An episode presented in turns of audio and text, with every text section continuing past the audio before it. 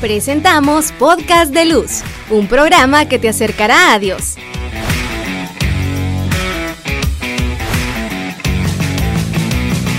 Segunda temporada. Hola queridos hermanos, mm, bienvenidos nuevamente a un podcast de luz, el cual como sabemos siempre es y lo que buscamos es iluminar a los demás, no porque sepamos todo, sino que porque queremos compartir tanto ustedes puedan escribirnos ahí en los comentarios como también nosotros podamos eh, externar algunas, algunas ideas, algunos argumentos que puedan servirles a cada uno de ustedes en, nuestros, en nuestro diario vivir. Así que hoy un nuevo episodio más del podcast de Luz. Gracias por acompañarnos, gracias por estar siguiendo las redes de Lumen El Salvador y por favor les invitamos a que se suscriban, a que le den like, a que le den compartir, porque de esa misma manera podemos llegar a otros, porque a través de ese compartir puede ser que alguien más necesite en estos momentos escuchar. Así que bienvenidos a cada uno de ustedes, bienvenido Padre una vez más, gracias por acompañarnos eh, por segunda vez, gracias, por, por, segunda semana consecutiva y, y qué bueno tenerte aquí Padre una vez más. Hoy, bueno, solo para hacer un, un, recapitulando un poco, ¿no? Hemos, hablamos la, semana pasada acerca de depresión, suicidio y, vamos a, estar algo ligado a lo que hoy vamos a hablar también, ¿no? Que es acerca de por qué es necesario escuchar. Y, eso es algo interesante, ¿no? El, escuchar, eh, hoy en día todos queremos hablar, ¿no? todos queremos que, nos escuchen, ¿no? Porque muchas veces, eh, y yo creo que es hasta un, don el, hecho de, escuchar. Bueno, ustedes, padre, cuando, cuando están en las confesiones, o a veces ya sea confesión o, en la consejería, tienen que escuchar. Y no solo escuchar, sino que también dar algún buen, una, una luz en algunas determinadas situaciones. Pero comenzamos con eso, ¿por qué es necesario escuchar? Así que, Padre, bienvenido y, arrancamos. Gracias, Ricardo, este, y gracias a todos los que nos están sintonizando en este podcast de Luz. fíjate que esa es una pregunta bien interesante, bien amplia, nos da para, para muchísimo. Claro. Y ya comenzabas diciendo algo que, que parece gracioso, que resulta gracioso, pero pero que es una gran verdad. Es decir, a todos nos gusta que nos presten la guitarra, pero nos cuesta prestarla. Claro. ¿Verdad? ¿Por qué? Porque todos tenemos una historia que contar. Claro. Todos tenemos una historia que contar. Yo tengo un amigo, a mí me, me causa mucha gracia porque él me dice, fíjate que yo casi no hablo. Y yo me acuerdo que cuando recién nos habíamos conocido, yo le dije, pero yo te aseguro que yo sí te voy a hacer hablar. Está bien, me dijo. Y en efecto, o sea, él se da cuenta que cuando nos sentamos, a mí me gusta hacerlo hablar. Me gusta que platique, me gusta escucharlo. Eh, y cuando él ya se da cuenta que ya tiene un rato hablando, yo se lo recuerdo y le digo, ¿te das cuenta que te hice hablar? Y entonces le da risa y me dice, sí, sí, sí, pero ya, ya estuvo, ya no, ya no voy a seguir hablando. Entonces, es decir, todos tenemos una historia que contar, todos tenemos cosas que queremos compartir, que queremos externar. Y el hecho de que no todos hablen no significa que no tengan una historia que contar. Tengo otros amigos que tienen poco de casados, tienen creo que dos años, por ahí una cosa así. Eh, y ellos, eh, es curioso porque a veces ella me da queja y me dice, dígale por favor a mi esposo que me hable.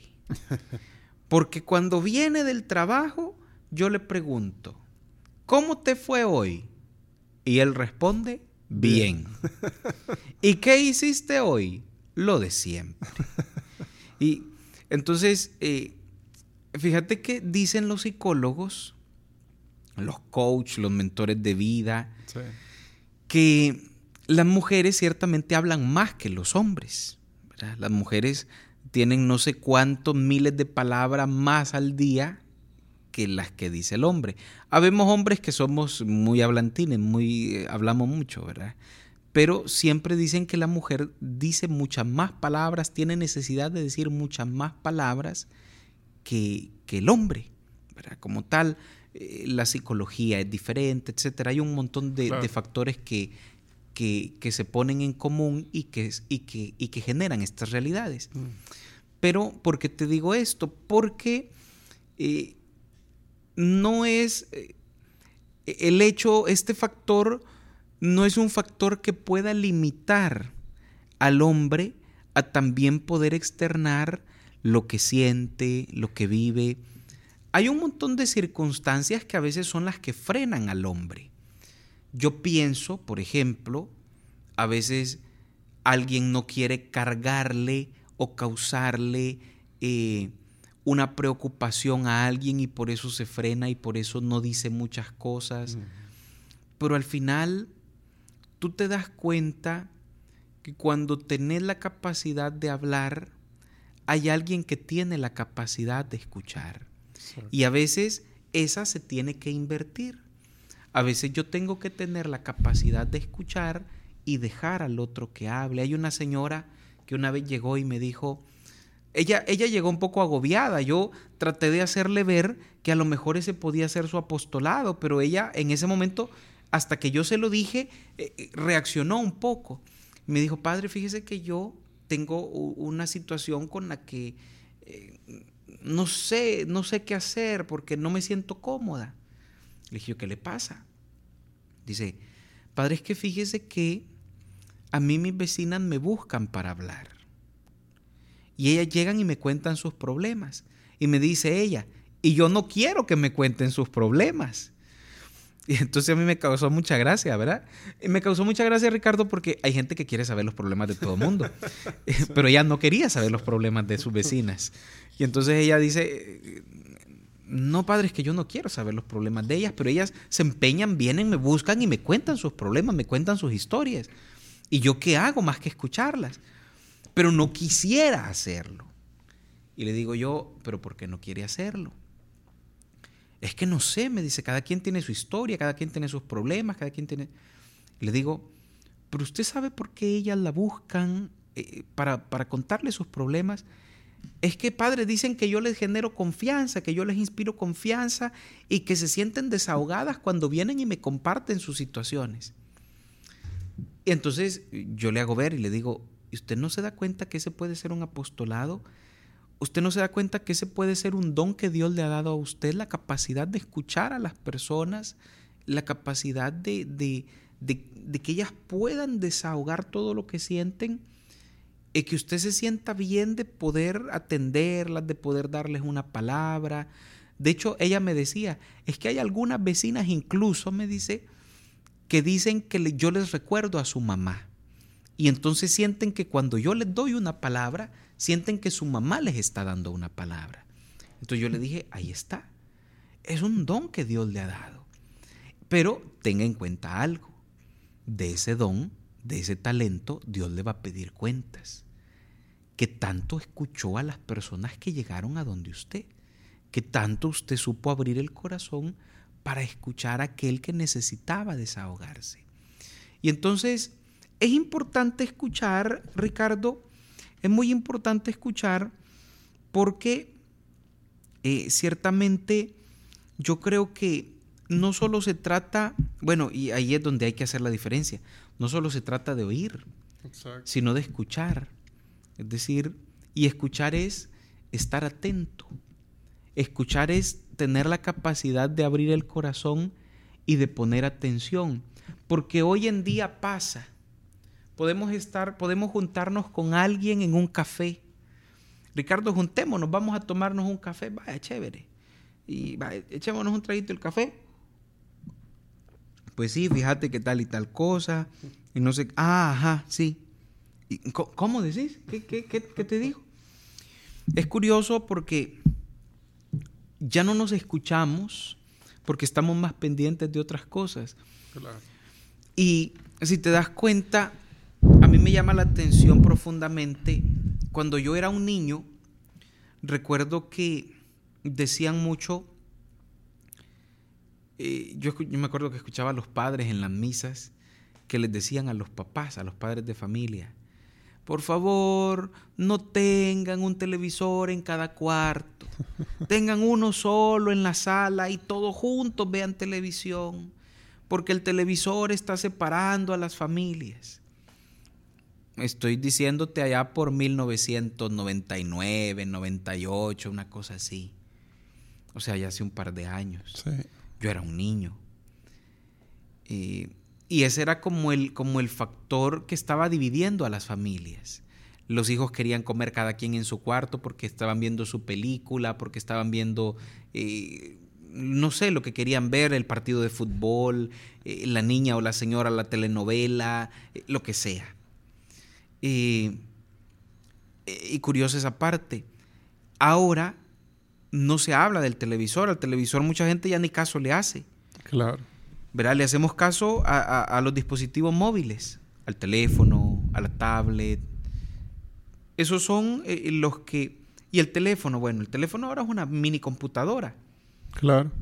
Y en el teléfono eh, ya no ya no tenés acceso solo a hacer una llamada. ¿Por qué se inventó el teléfono? El teléfono se inventó para cortar distancias. Pero cosa curiosa, el teléfono ahora no está cortando distancias, sino que está alejando a los cercanos.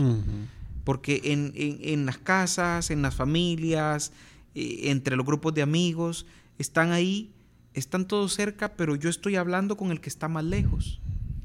Y cuando lo tengo cerca, ya no. Y cuando lo tengo cerca, eh, lo trato igual porque estoy hablando con otro. Exacto. ¿Verdad? Entonces, eh, yo creo que, esta es, es, es una cuestión eh, bien importante. Y cuando hablamos de escuchar, está bien, hay que pensar en escuchar a todos, sin distinción.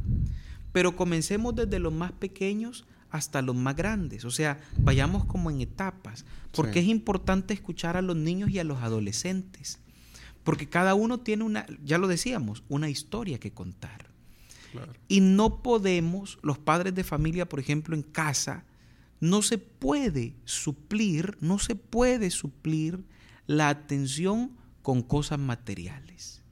Tomar la tablet para que dejes de molestar. Aquí está, mira, y, déjame, ¿verdad? Y eso está pasando, Ricardo. Claro.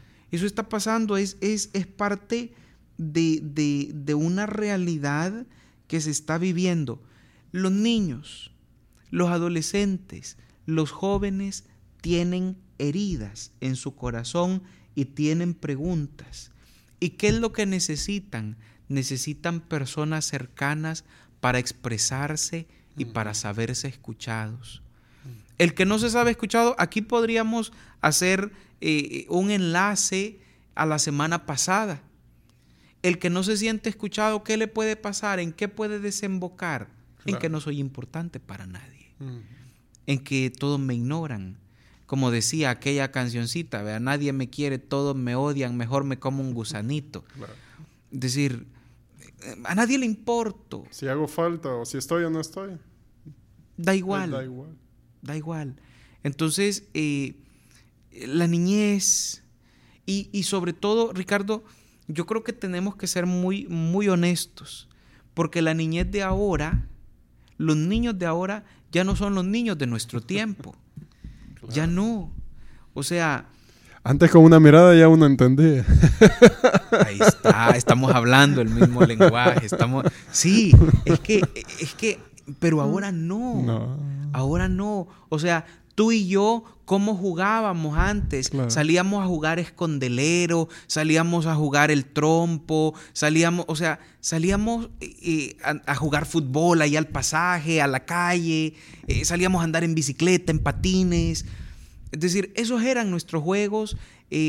a lo mejor yo me acuerdo, siendo un niño, a mí me encantaba ver Pokémon, ¿verdad? Y yo en, el canal, en un canal nacional, yo veía y a tal hora, a las 4 de la tarde, daban el, Pokémon. Y si yo no había hecho mis tareas, mi mamá me decía, no, puedes verlo, no puedes verlo.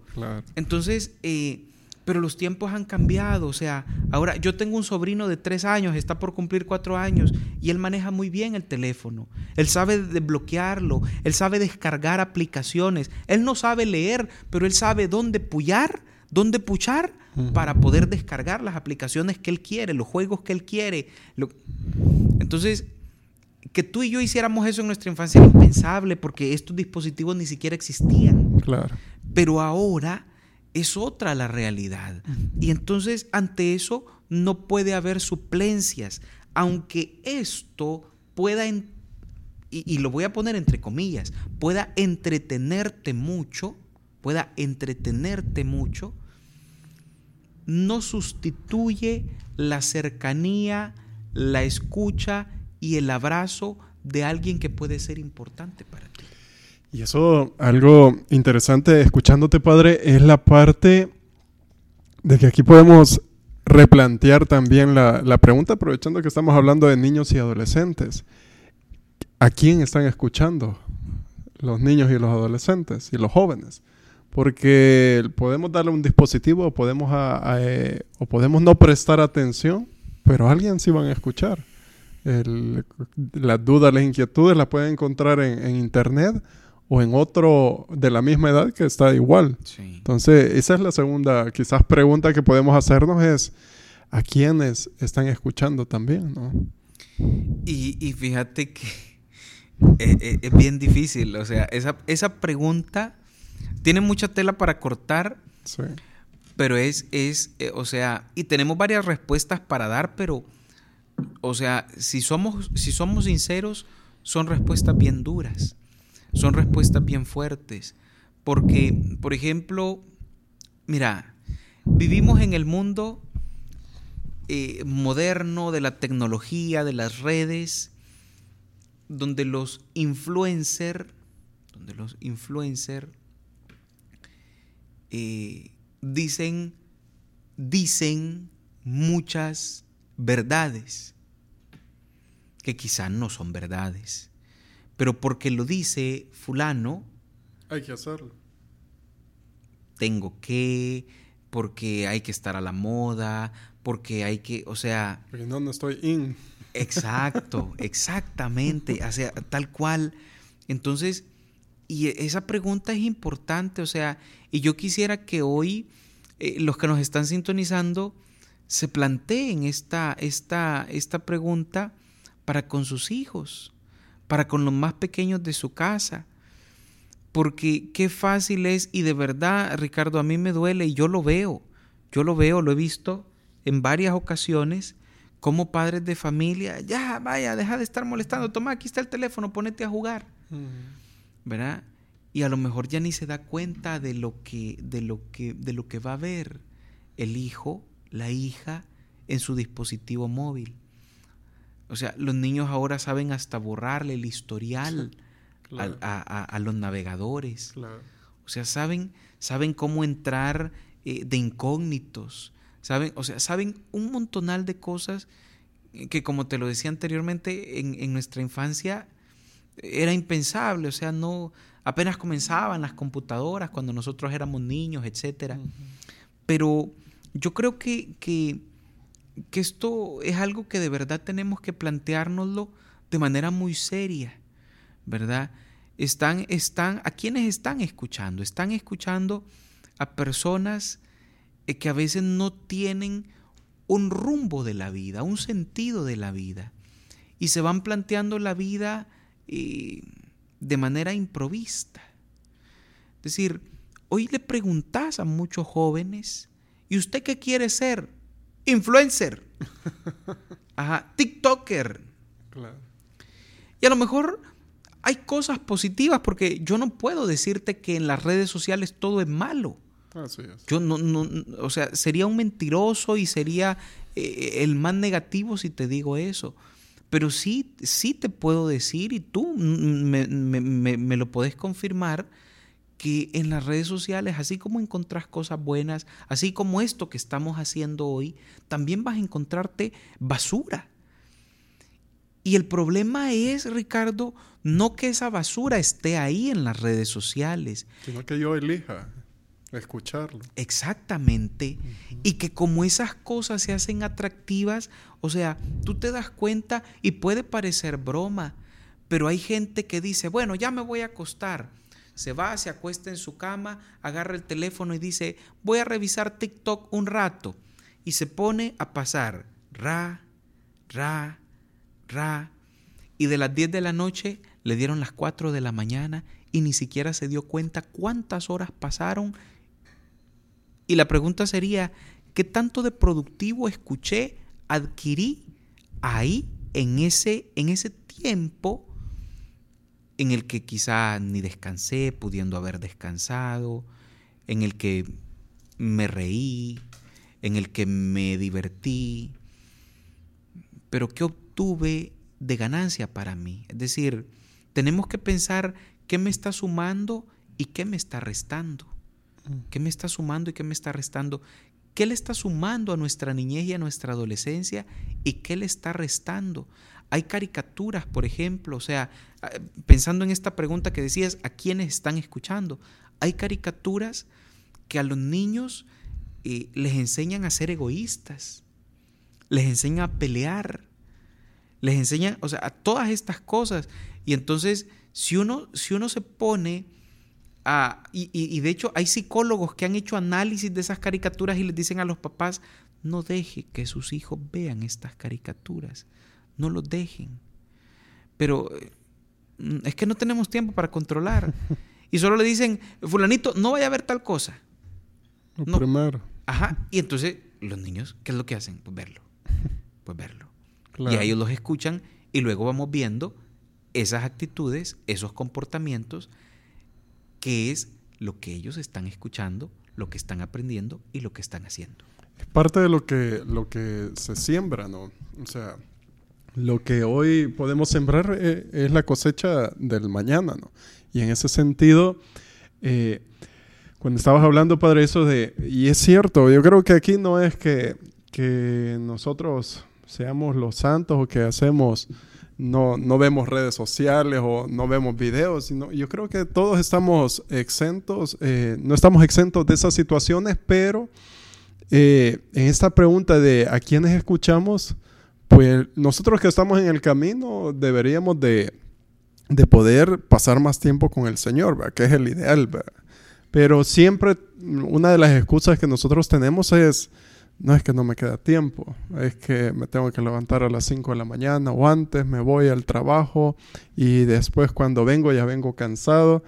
Pero muchas veces puedo yo tender a, ver una película de dos horas o, las redes, lo que decimos, y, puede ser que no sea mala la película, que no sea no sea malo lo que estoy viendo en redes. Ajá, no se trata solo de satanizar, ¿verdad? Las cosas. Ajá, correcto. Pero y me, consume tanto el, día a día que me olvido también de lo que queremos o, dentro de lo que nos alimenta espiritualmente, que es escuchar a Dios. Así es. Entonces, muchas veces puede ser que, que el escuchar a Dios no está dentro de mi plan, así que hoy que todo lo tenemos bien organizado, que en el, calendario semanal o mensual tenemos todas las actividades, los pagos y de todo. Eh, y entonces pero ahí puede ser eh, que no esté, no figure el, hecho de, orar, o puede ser que solo me levante en la mañana, me persine y que la sangre de Cristo me, me cubra, ¿no? Pero será también mi relación con Dios, estoy escuchando, porque nos han inculcado, hablando así de la infancia, siempre no, la religiosidad popular nos ha inculcado de que pídale a Dios, pídale, pídale, pídale, pero no nos inculcaron la parte de escuchar a Dios como, como eh, esa conversación que viene en doble sentido. Así le puedo pedir, pero también tengo que escuchar, ¿no? Entonces, eh, aquí es donde podemos hacer la tercera pregunta. ¿Escucho a Dios? Entonces, eh, o qué cosas me están alejando de la escucha de Dios, ¿no? Entonces, porque recordemos que Jesús dijo, escucha a Israel, ¿no? O sea, lo primero que tenemos que hacer es, es la escucha, ¿no? ¿Para qué? Para tomar decisiones, para, para pedir luz en, alguna situación. Y porque después nos lamentamos y decimos, me fue mal en tal cosa, y, pero son a veces decisiones propias. no consensuadas, no discernidas con Dios. Y fíjate que a mí me llama la atención porque con eso que, que decís, ¿verdad? ¿Será que, ¿Será que no está en nuestro plan escuchar a Dios? Y ciertamente a veces no está en nuestros planes. Nuestros planes está pedirle a Dios, pero escucharlo es otro rollo. El tema es que, fíjate que yo eh, pienso, vaya, hay, hay, una cosa que yo siempre hago cuando, cuando yo voy a celebrar un bautizo. Yo les pregunto a los papás, les digo, papás, ¿ustedes qué quieren? Que cuando sus hijos crezcan les den muchas alegrías o les den canas verdes. Y a los papás les da risa, ¿verdad? Y dicen, alegrías, padre, alegrías. Queremos alegrías. Ah, bueno, pero entonces para que sus hijos les den alegrías, ustedes tienen que encaminarlos, tienen que guiarlos, tienen que orientarlos para que cuando los hijos, literal y metafóricamente, se suelten de su mano, ustedes tengan la certeza hacia dónde van a caminar sus hijos, hacia dónde van a ir sus hijos. Eh, y el tema es ese, ¿verdad? Vaya, pensamos en que queremos eh, que nuestros hijos vayan por buen camino, que nuestros hijos caminen por el sendero del bien. O sea, queremos varias cosas de esas. Ahora, la pregunta del millón es, ¿qué hago, por ejemplo, en casa para que mis hijos escuchen la palabra de Dios? Por ejemplo, lo que decías. Porque me llama la atención, vaya, teniendo en cuenta eso, lo que San Juan Pablo II decía, familia que reza unida permanece unida. Pero ya lo decías tú, pero no hay tiempo. En nuestra agenda tan cuadriculada, no hay tiempo para la oración en familia. Y oración en familia, Ricardo, es que no, no implica eh, hacer, dedicar grandes tiempos. A veces eso nos limita a nosotros porque es que yo no tengo una hora para orar en familia. Es que yo no tengo... Hermano, hermana, comience dedicándole 10 minutos. Júntense, lean el Evangelio del día, pidan el Espíritu Santo y conversen un poquito sobre qué les dice el Evangelio de hoy, por decir algo. Pero, o sea, se me ocurre una manera sencilla. Es decir, los papás quieren que los hijos vayan por buen camino, pero no los animan a ir a la misa. Yo, por ejemplo, cuando celebro primeras comuniones, siempre les digo a los papás, Papás, aquí ustedes van a ser los primeros responsables en que esta no sea la primera y la última comunión de sus hijos. Porque hay papás que, que sí, que la primera comunión, y qué bueno, qué bonito, hacen un gran desayuno después de la primera comunión que a veces se prolonga hasta el almuerzo, pero de ahí el domingo el niño dice, papá, vamos a misa. Ay, quiero descansar. Ay, no, ah, he trabajado el día de ayer, hoy quiero descansar, hoy no. Y entonces ellos mismos van limitando, van cerrando y entonces no nos estamos dando la oportunidad de escuchar a Dios, no nos estamos dando la oportunidad de escucharlo en cosas sencillas, Ricardo. En cosas sencillas, en cosas breves, en momentos, en espacios concretos. Como decías, yo creo que sí, todo cristiano, por lo menos al levantarse, ay, nombre de Dios, que todo me salga bien. Por lo menos eso lo hacemos, ¿verdad? Pasamos a lo mejor eh, frente a una iglesia cuando vamos en el bus, en el carro, ay, Señor, ¿verdad? Y algún Ave María o alguna cosa por el estilo. Y está bien hacerlo, está bien, pero lo que decías tú es importante, esa doble vía de comunicación con Dios. Le pido, pero también trato de escucharlo, es decir, trato de retroalimentarme de lo que Dios tiene que decirme para poder agradarlo, para poder hacer lo que es su voluntad, para poder en esa perspectiva ser grato, ¿verdad?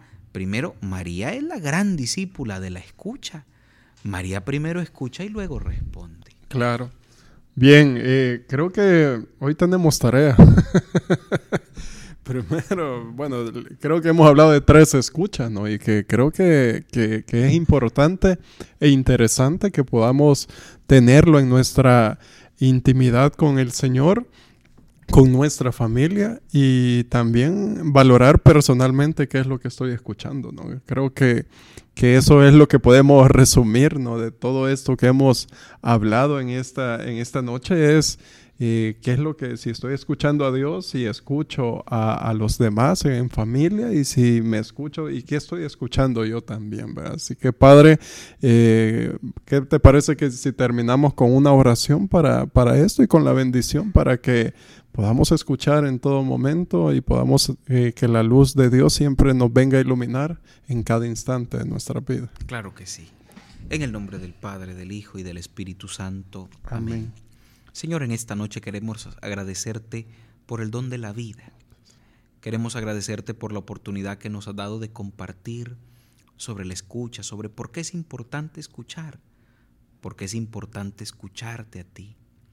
Hoy queremos pedirte, Señor, que nos alcances de la Santísima Virgen María esa virtud tan grande de la escucha, ese don tan grande de la escucha. María, nuestra Madre, supo escuchar al ángel que era el mensajero de Dios y al escucharlo responde con generosidad. Señor, enséñanos primero a escucharte a ti para poder responder con generosidad en la escucha a nuestros hermanos, a los que nos rodean, a los que necesitan de nosotros. ¿Cuántas veces andan por el camino personas necesitadas de ser escuchadas, simplemente de ser escuchadas? Danos tu amor para poder compartirlo. Danos tus oídos para poder escuchar como tú escucharías a los demás. Que podamos preguntarnos siempre qué haría Jesús ante esta circunstancia. Señor, danos tu amor, danos tu paz, danos aquello que necesitamos. Te lo pedimos a ti que vives y reinas por los siglos de los siglos. Amén. Que el Señor esté con ustedes. Y con tu espíritu. Que la bendición de Dios misericordioso, Padre, Hijo y Espíritu Santo descienda sobre ustedes y les acompañe siempre. Amén.